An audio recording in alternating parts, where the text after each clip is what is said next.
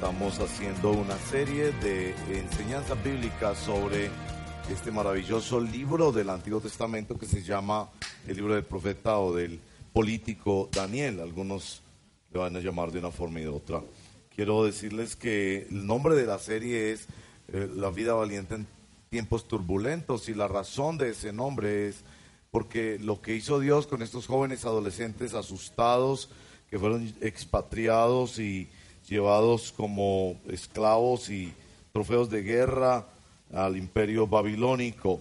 Lo que Dios hizo con ellos fue levantar de muchachos que no se doblegaron ante una cultura que tenía cosas bellas, pero tenía muchas cosas perversas, y fueron usados por Dios en, su fe y en la forma en la que decidieron vivir para Dios. Voy a leer en el capítulo 4 para el bien de todos, rogando su paciencia porque es un texto largo, es 37 versos, así que voy a tratar de hacer mi mejor esfuerzo en, en, ayudar a que podamos leer esta narración tan extraordinaria como el Espíritu Santo ha vaciado en, una, en un género literario como es una narración, eh, esta revelación de Dios tan importante para todos nosotros.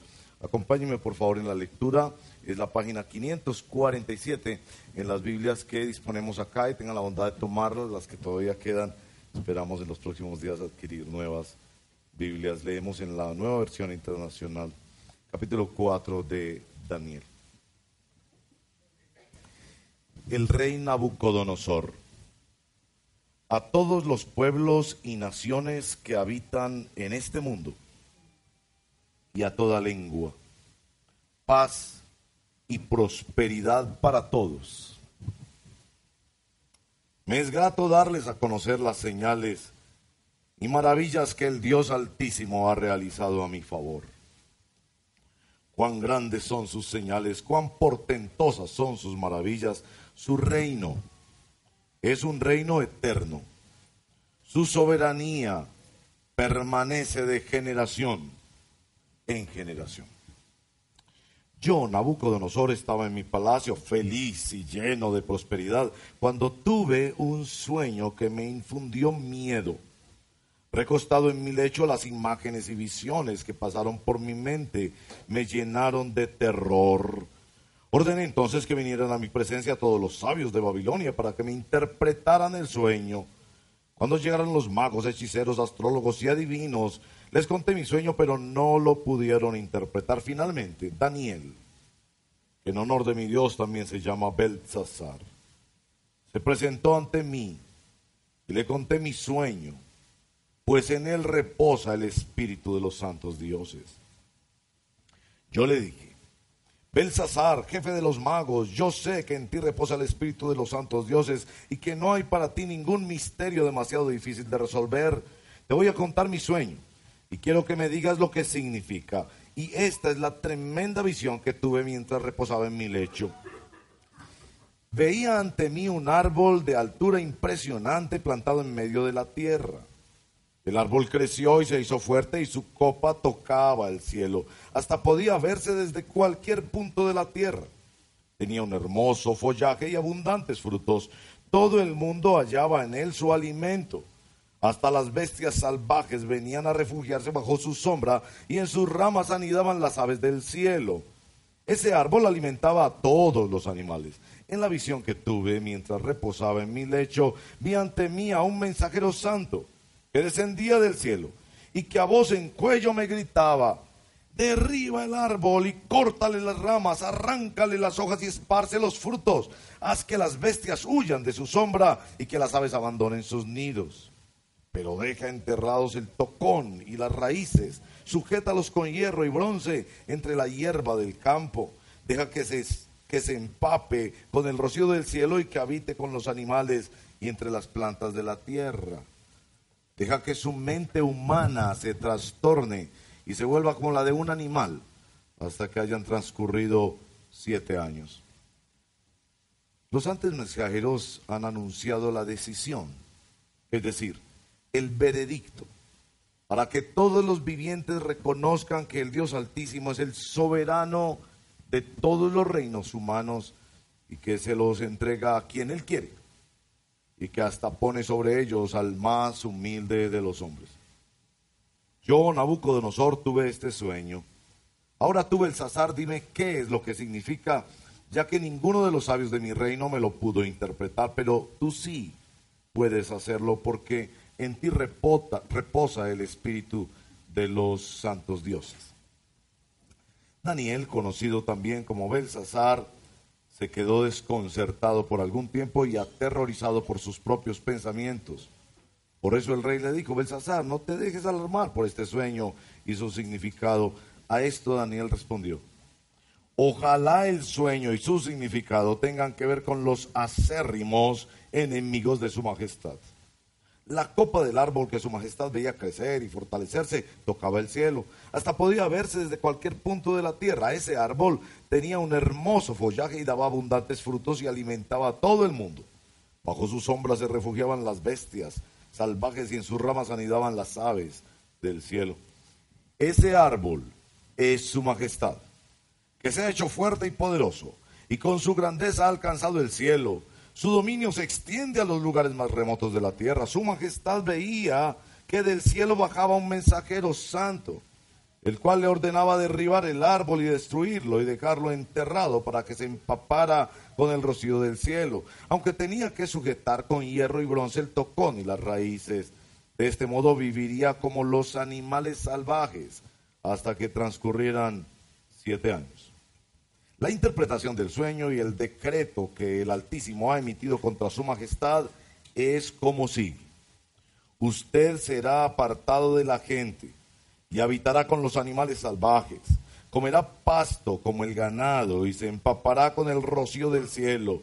Siete años pasarán hasta que su majestad reconozca que el Altísimo es el soberano de todos los reinos del mundo y que se los entrega a quien él quiere la orden de dejar el tocón y las raíces del árbol quiere decir que su majestad recibirá nuevamente el reino cuando haya reconocido que el verdadero reino es el del cielo. Por lo tanto, yo le ruego a su majestad aceptar el consejo que le voy a dar. Renuncie usted a sus pecados y actúe con justicia. Renuncie a su maldad y sea bondadoso con los oprimidos, tal vez. Entonces, su prosperidad vuelva a ser la de antes. En efecto, todo esto sucedió al rey Nabucodonosor. Doce meses después, mientras daba un paseo por la terraza del palacio real de Babilonia, exclamó, miren la gran Babilonia que he construido como capital del reino. La he construido con mi gran poder para mi propia honra. No había terminado de hablar cuando desde el cielo se escuchó una voz que decía, este es el decreto en cuanto a ti, rey Nabucodonosor. Tu autoridad real se te ha quitado. Serás apartado de la gente y vivirás entre los animales salvajes.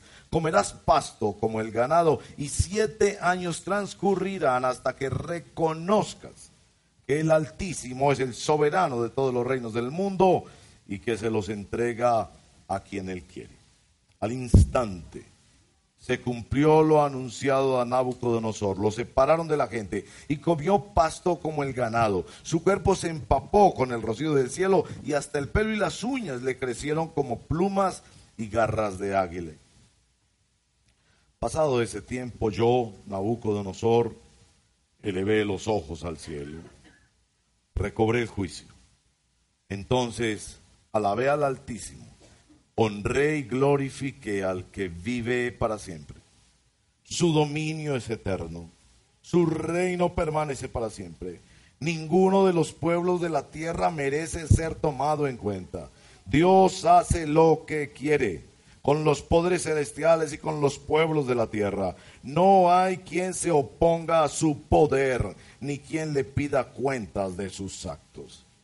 Recobré el juicio y al momento me fueron devueltos la honra, el esplendor y la gloria de mi reino. Mis consejeros y cortesanos vinieron a buscarme y me fue devuelto el trono. Llegué a ser más poderoso que antes. Por eso yo, Nabucodonosor, alabo, exalto y glorifico al Rey del cielo, porque siempre procede con rectitud y justicia, y es capaz de humillar a los soberbios. Hermanos y hermanas, esta es la palabra del Señor. Oremos. Señor, cuando nosotros leemos esta narración inspirada por el Espíritu Santo y puesta en los labios de un rey que consideraríamos pagano, pensamos en los gobernantes de nuestra América Latina, Centro y Norteamérica. Pensamos en tantos poderosos de esta tierra y anhelamos que una cosa así pase. Pero realmente este texto está escrito es para cada uno de nosotros. Nos damos cuenta de la extraordinaria influencia, de lo cercamente enraizados que están en nuestros corazones el orgullo y la soberbia. Ten misericordia de nosotros, tú que sabes convertir los corazones. Hazlo otra vez, te lo pedimos. En el nombre de Jesús. Amén.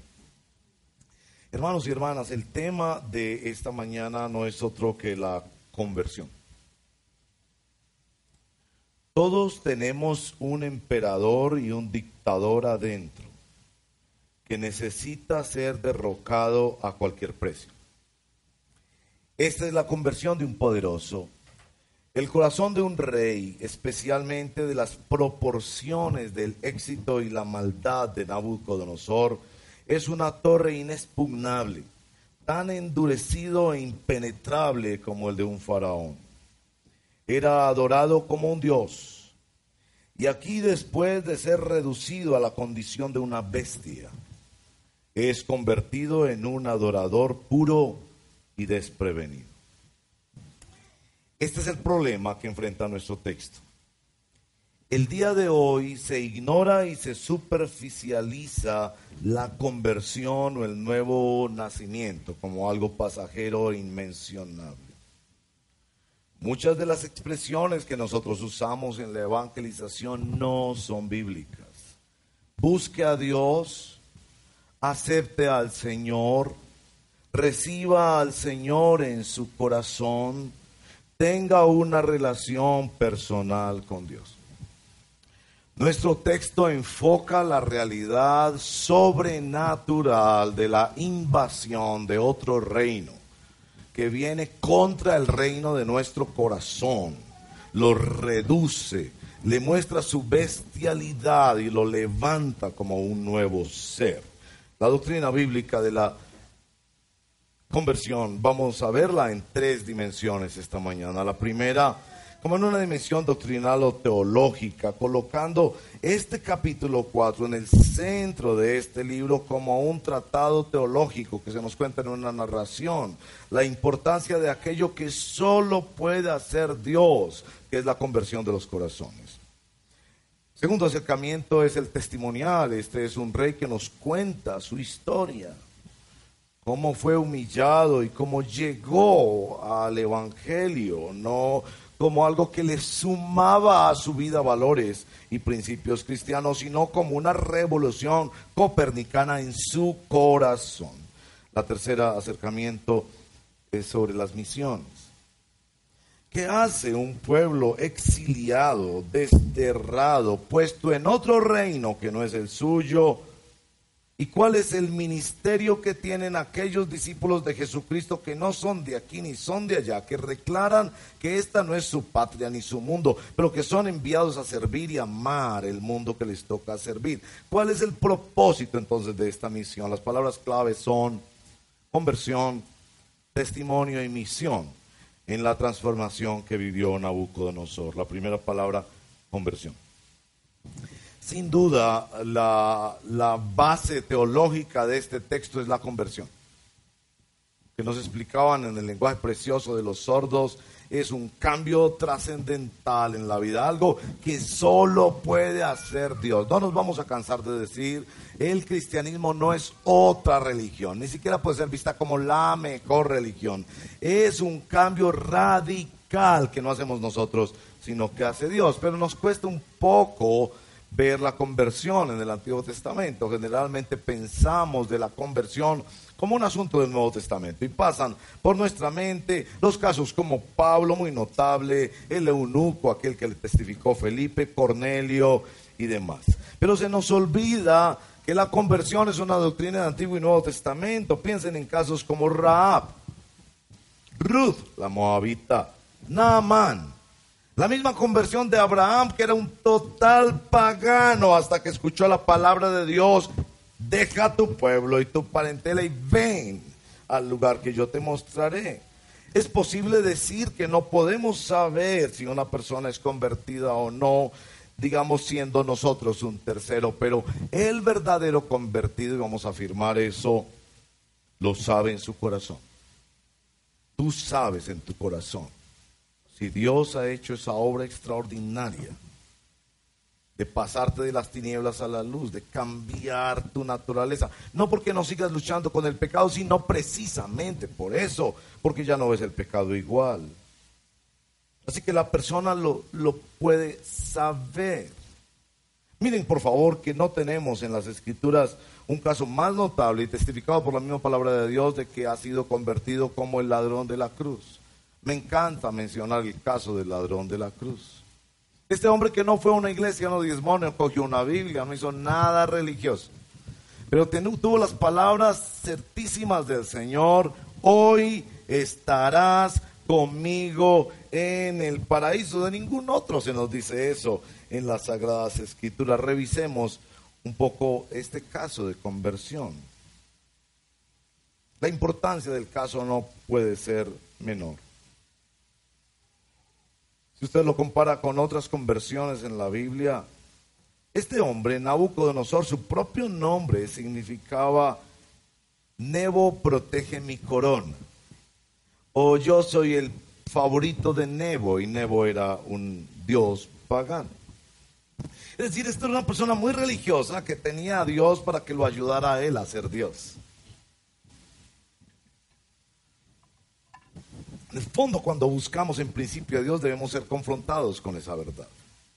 Buscamos a Dios para usar a Dios. Bueno, él era mismo tratado como un Dios por su pueblo. ¿Y qué corazón hay más empedernido que el poderoso corazón de un rey? A diferencia de Faraón en el exilio, que su corazón fue endurecido, Nabucodonosor en el exilio es un corazón convertido. Tengan por favor en cuenta los capítulos 1 al 3, porque los capítulos 1 al 3 ven cómo estos dos reinos, el reino de Dios y el reino de Nabucodonosor, los reinos del mundo, llegan a una colisión, a un choque profundo del uno al otro, porque quizá la demostración mayor de que este corazón fue convertido es que fue un corazón que dejó de adorarse a sí mismo para adorar a Dios. ¿No es esa la mayor demostración de nuestra conversión? Que el eje de nuestro ser, centrado en el yo, cambió 180 grados. Para notar lo que los versos 2 y 3 dicen son las maravillas. Capítulo 4, verso 2 y 3. Es grato darles a conocer las señales, maravillas que el Dios Altísimo ha realizado a mi favor.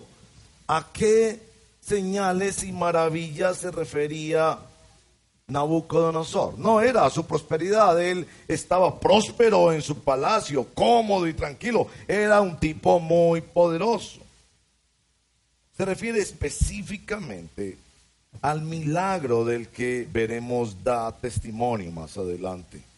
El milagro de haber sido humillado por Dios. Peleé toda la vida con Dios y Dios ganó. El cristianismo no es yo, peleé toda la vida con Dios y Dios ahora está a mi favor. No, no, no, no. El milagro que él señala es el milagro de que puso patas arriba su vida y quedó el rey más poderoso del mundo totalmente humillado. La doctrina de la que hablamos aquí es la doctrina de la conversión. Y esa doctrina era muy importante y es muy importante para los exiliados, para nosotros que somos extranjeros y peregrinos. Puede saber que hay algo que solo Dios puede hacer. El término técnico, para ustedes que quieren estudiar como buenos teólogos y conocedores más y más de la historia de la teología, el término es monergismo. Mono, uno solo, ergo, obra, trabajo. Que la salvación es un trabajo única y exclusivamente realizado por Dios. Todo el Antiguo Testamento. La salvación es del Señor. Que no es un trabajo cooperativo que yo decidí darle una oportunidad a Dios. Que yo hice un análisis de mi vida y descubrí que mi vida necesitaba algo, entonces empecé a buscar. No. Lo que nos está mostrando este texto es que estaba el hombre totalmente feliz, totalmente poderoso. Él se sentía mismo Dios y tenía quizás razones para decirlo. Pero fue solo por la intervención de Dios que pudo ser transformado. Esto es muy importante porque en lo que llamamos en teología el orden de la salvación, el nuevo, el nuevo nacimiento viene antes de la conversión. Perdónenme ser un poco técnico, pero ustedes que quieren ahondar más y más y entender cómo es esto, porque creo que todos los cristianos deberíamos tratar de esforzarnos. ¿Qué fue lo que a mí me pasó primero? En una posición arminiana lo que pasó primero es que yo decidí volverme a Dios y entonces Dios, obviamente basado en su gracia y su generosidad, me dio el nuevo, el nuevo nacimiento. Pero eso no es lo que se ve en este texto. En este texto se ve claramente que toda la obra la hizo Dios. Fue Dios el que volteó totalmente el corazón de la persona porque es Dios el que trae su salvación. Y por supuesto, si es así, entonces ninguna persona puede hacerlo por sí mismo. Decir, yo me voy a convertir a Dios. No, es Dios que hace todo lo que sea necesario. Daré naciones y reinos por ti.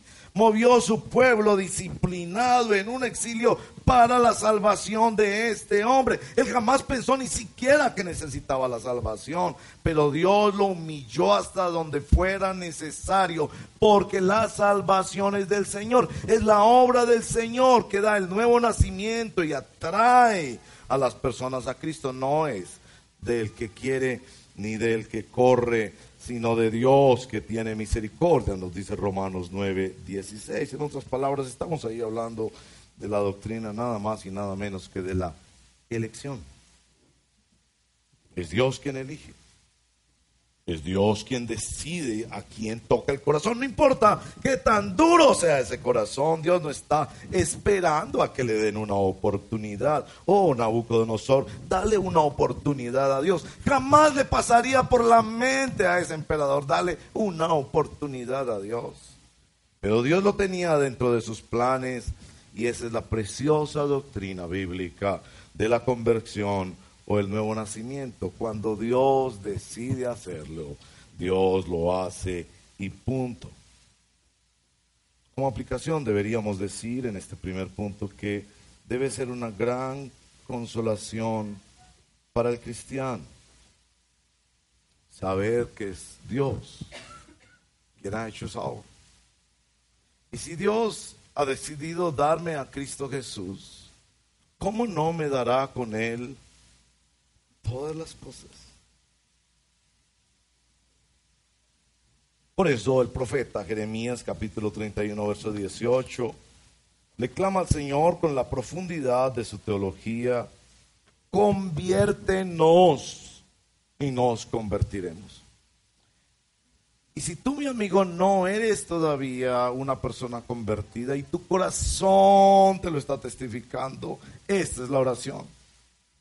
Conviérteme, Dios. Hay algo aquí que yo no puedo hacer. El asunto no es de responder unas preguntas filosóficas o de hacer unos cambios de conducta. El asunto es de un cambio profundo en tu naturaleza que solo lo hará Dios. Conviérteme, Dios, y seré convertido. primer acercamiento es doctrinal, la doctrina de la conversión y quiero ver el texto en esa luz porque el texto es escrito como un tremendo, tremendo documento teológico. En segundo lugar, es también un testimonio. Tenemos aquí a Nabucodonosor contándonos su historia. Lo sacaron al tablero y él nos cuenta su historia. ¿Quién hubiera creído que el gran perseguidor del pueblo de Dios, que masacró el pueblo de Dios, que lo sacó, lo exilió, hizo toda clase de cosas contra el pueblo de Dios, como en el caso de Pablo, terminaría siendo quien proclamaría en este precioso documento la gloria de Dios para todas las naciones? Es un discurso muy distinto a los otros discursos de Nabucodonosor, y eso hay que notarlo. En los otros discursos anteriores de Nabucodonosor, él manda que se adore a ese Dios. De hecho, dice que quien no adore este Dios, que sea descuartizado. Él se siente todavía como su propio Dios y le parece muy bueno el cristianismo. Hasta ordena que los demás sean cristianos. Pero este documento es muy distinto. Es un testimonio que nos cuenta de sus defectos, de su humillación, de cómo no pudo superar su propio orgullo y cómo necesitaba la intervención de Dios. Por favor, miren conmigo el verso número 27, cuando Daniel le interpreta el sueño. La orden del Evangelio es, renuncie usted a sus pecados y actúe con justicia. Renuncie a su maldad y sea bondadoso con los oprimidos. Tal vez entonces su prosperidad le sea vuelta como antes. Pero el verso 28 y 29 dan cuenta que es 29, 12 meses después. Realmente lo que se le estaba pidiendo a Nabucodonosor evidentemente era un, un imposible. Él no podía con su propio ego, con su propio orgullo, porque es un emperador que se atornilla al trono de tu corazón. Bueno, también es el testimonio de un famoso a nosotros los cristianos nos gusta mucho escuchar de la conversión de los famosos. Entonces, si el cantante de vallenato se convirtió, vamos a mandar el video por todos los lados. Si la actriz o si el señor que conta chistes se convirtió, vamos a mandar a todo eso. Y nos da la impresión de que eso como que le ayuda a Dios de alguna manera. Es importante notar que en el caso de este testimonio de un famoso es que cuando se convierte deja de ser famoso. Porque en el capítulo 4 desaparece Nabucodonosor. Tal vez eso deberíamos decirle a los famosos que se conviertan. ¿Estarías dispuesto de traer tu fama al altar de Cristo y dejar de ser famoso? Porque ahora ya no contarás los mismos chistes, ya no cantarás las mismas canciones, ya no participarás en las mismas escenas. Ahora, ¿qué contiene este testimonio? Muy importante porque creo que nos va a ayudar Nabucodonosor. Miren pues, Nabucodonosor enseñándonos cómo contar nuestro testimonio. Porque sin lugar a dudas cometemos errores garrafales en la forma en que contamos nuestro testimonio. Nos encanta, por ejemplo, en nuestro testimonio enfatizar todo lo malo que fuimos antes, hasta con lujos de detalles, porque nos da la impresión de que impresionamos si le contamos a la gente que tan malos fuimos. De hecho, algunos de nosotros que no fuimos tan malos, por lo menos por fuera no fuimos tan malos, quisiéramos a veces hasta tener algo más jugoso que contarle a los demás para impresionar del cambio que Dios hizo. Otras veces enfatizamos mucho en los cambios que logramos hacer. Hoy, hoy en día hago esto y hago lo demás, pero no es así en el caso de Nabucodonosor. Tres características de su testimonio. Primera, reconoce la soberanía de Dios, versos 17, 25, 26 y 32. Hasta que reconozcas que el Altísimo tiene el dominio sobre los reyes, que Dios hace con tu vida lo que quiera. Oh, eso es muy humillante, hermanos y hermanas. Todos quisiéramos ordenarle a Dios que hiciera lo que nosotros quisiéramos. Pero ser llevado al lugar de reconocer que Dios es soberano y pone a quien quiera, hace lo que quiera, da la vida y quita la vida. Eso es absolutamente humillante. Él tenía que reconocer la soberanía de Dios. La segunda característica su testimonio es que precisamente nos cuenta la humillación como un gran milagro extraordinario que Dios hizo. Ya vimos en los primeros versos. ¿Cuál es ese milagro extraordinario? Pues que fue humillado por Dios como una bestia. Noten eso. Fue convertido en una bestia para después ser convertido en un cristiano. Piensen en eso, por favor. ¿No les parece que lo primero que hace el Evangelio en nosotros es mostrarnos cuán pecadores somos? Porque tú no conoces un corazón más perverso que el tuyo. Tú pensaste que estos otros personajes que salen en las noticias son más malos que tú, no es así. Por eso San Pablo dice, de los pecadores, de los cuales yo soy el primero. Yo no conozco un corazón más vanidoso, más terco, más orgulloso, más pagado de sí mismo, más lujurioso que el mío. Y él cuenta cómo fue humillado por Dios para reconocer su condición. ¿No es eso lo que hace el Espíritu Santo?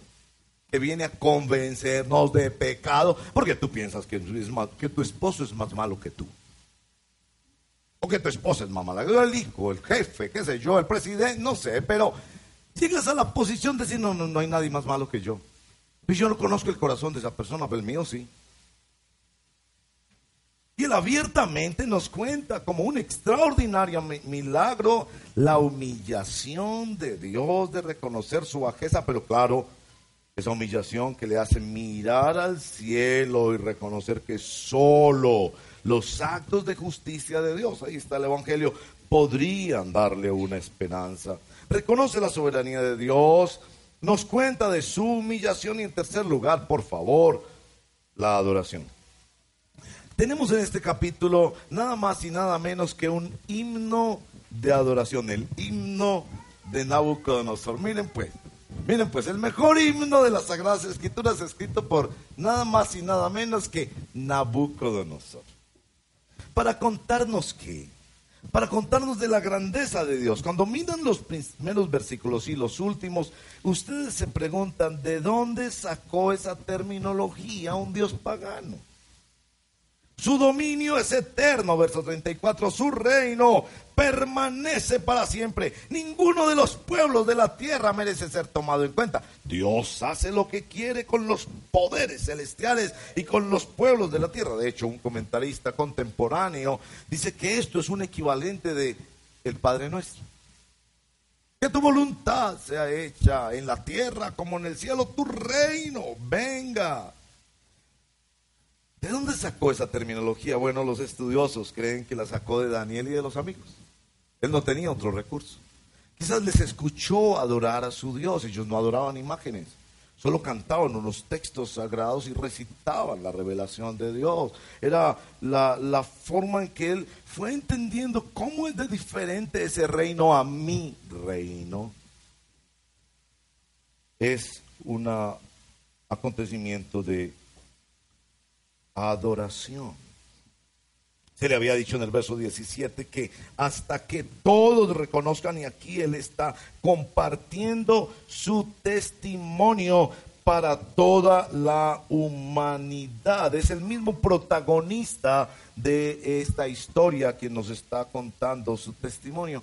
¿Cómo contamos nosotros nuestro testimonio? Relatamos en nuestro testimonio los actos de humillación de Dios, mediante los cuales Él nos ha mostrado su bondad y su gracia, acabando y destruyendo el, resistente y terco orgullo que se atornilla al trono de nuestra vida. Hermanos y hermanas, me parece que deberíamos hablar más de cómo Dios destrona nuestro orgullo en nuestros testimonios personales. Somos testigos de lo que solo Dios pudo hacer. Y somos enviados a dar ese testimonio. Por eso la tercera palabra de nuestro acercamiento es misión.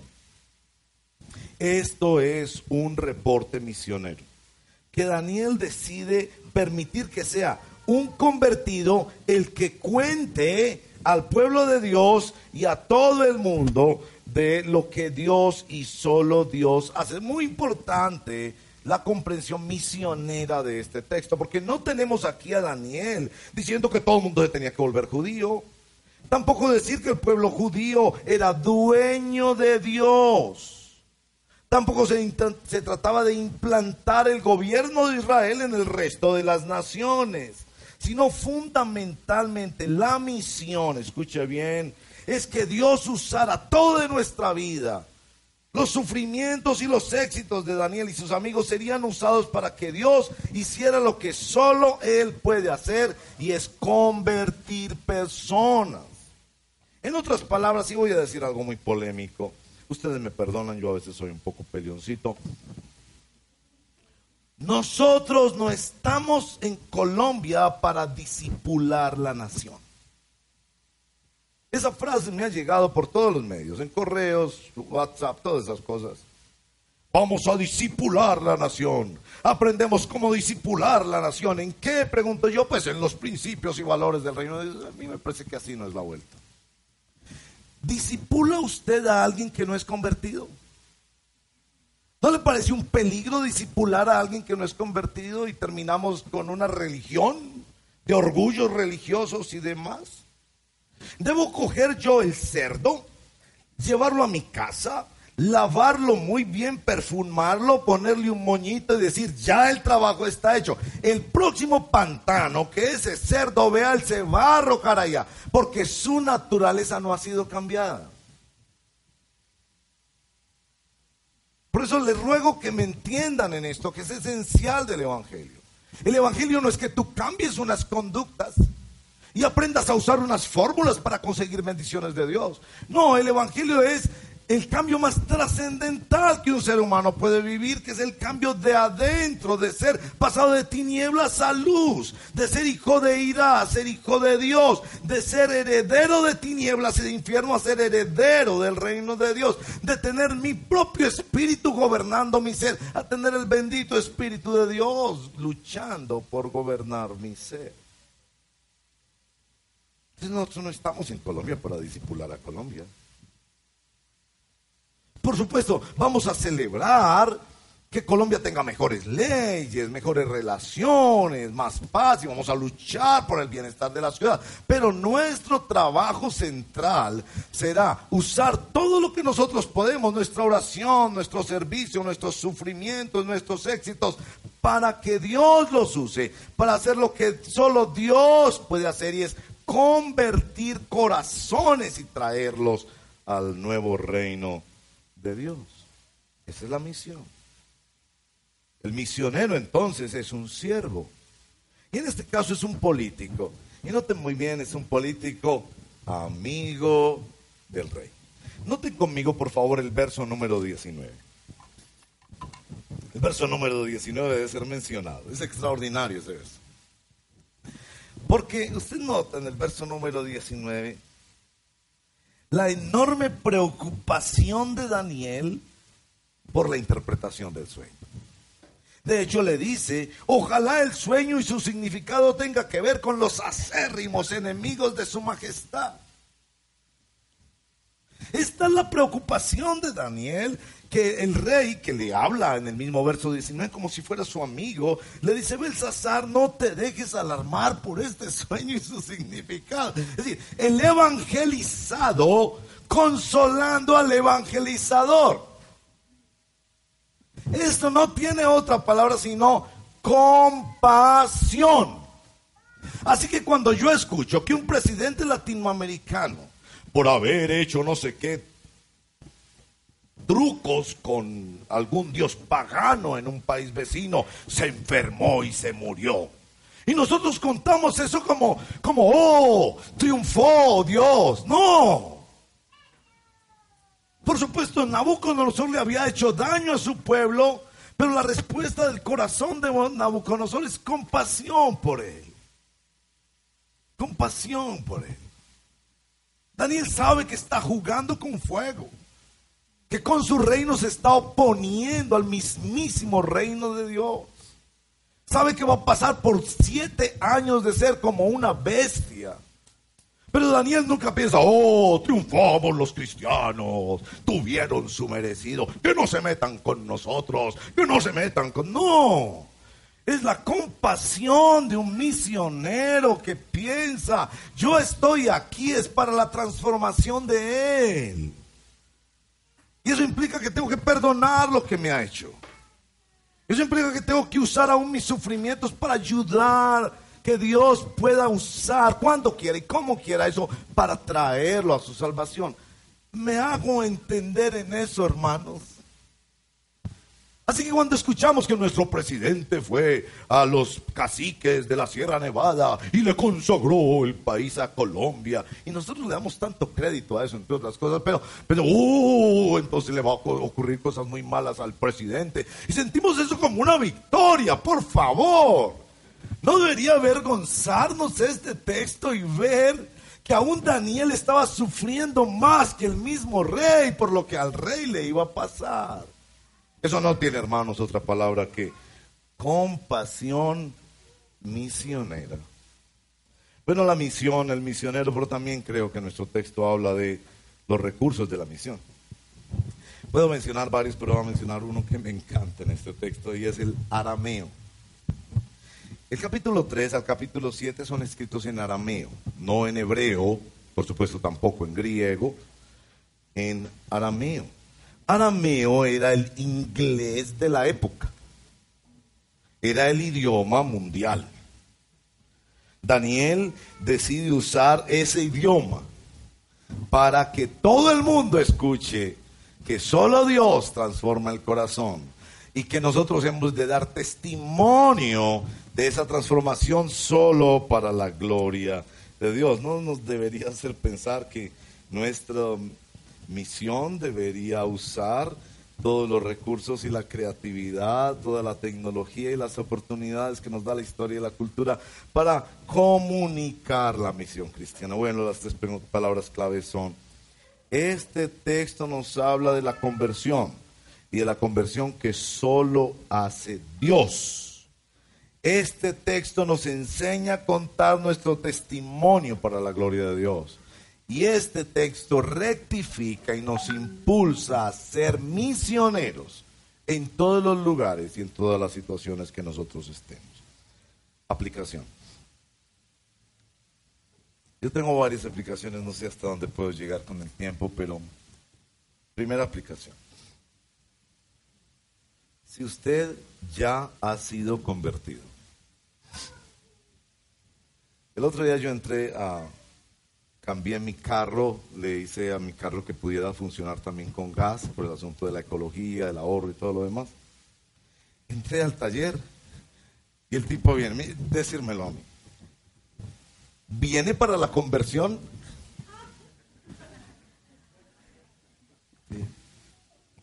Yo ya estoy convertido. Pero el carro lo trae para la conversión. Pues si me lo quiere convertir, conviértame. El convertido sabe que está convertido.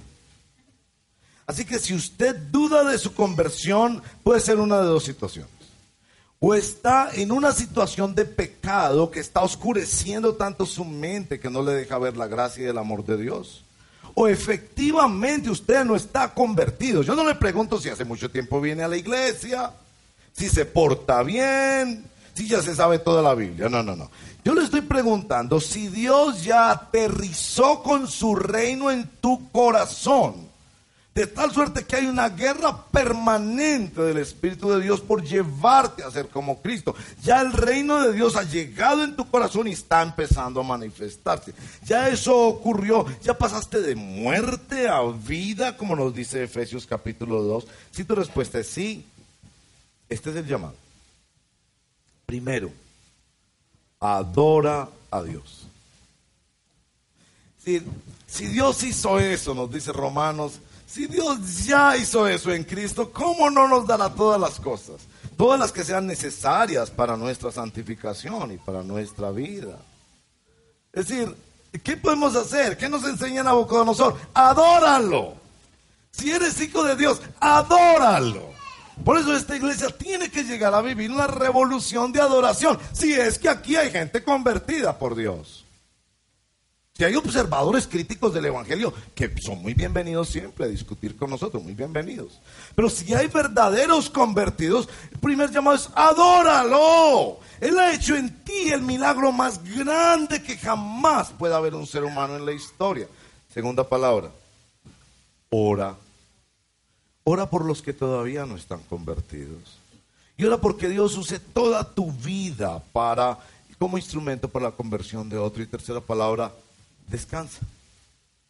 Descansa.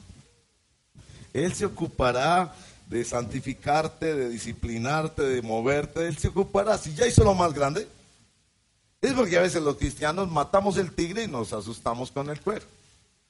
Si ya Dios ahí ha hecho lo más importante, ¿cómo no hará todo lo demás? Él ha prometido que Él terminará la obra que Él comenzó. ¿No lo han leído? En Filipenses capítulo, lo que Él comenzó, Él se ha comprometido con su propio nombre a terminarlo. Nadie nos arrebatará de su mano. Bueno, eso es para los que me dicen yo soy convertido. Pero sé que entre nosotros hay quien me va a decir yo no he sido convertido. Sí, me gusta la iglesia, me parece que todo el mundo debería ir a una iglesia, eso es bueno para la cultura, para la familia, para todo el mundo. Quiero que mis hijos estén ahí, chévere, chévere, pero yo no me siento no sé, mi corazón yo no tengo esa seguridad, yo no he vivido ese cambio del que tú hablas. ¿Qué debo hacer? ¿Y qué debo hacer particularmente si tú estás diciendo, predicador, que eso solo lo hace Dios?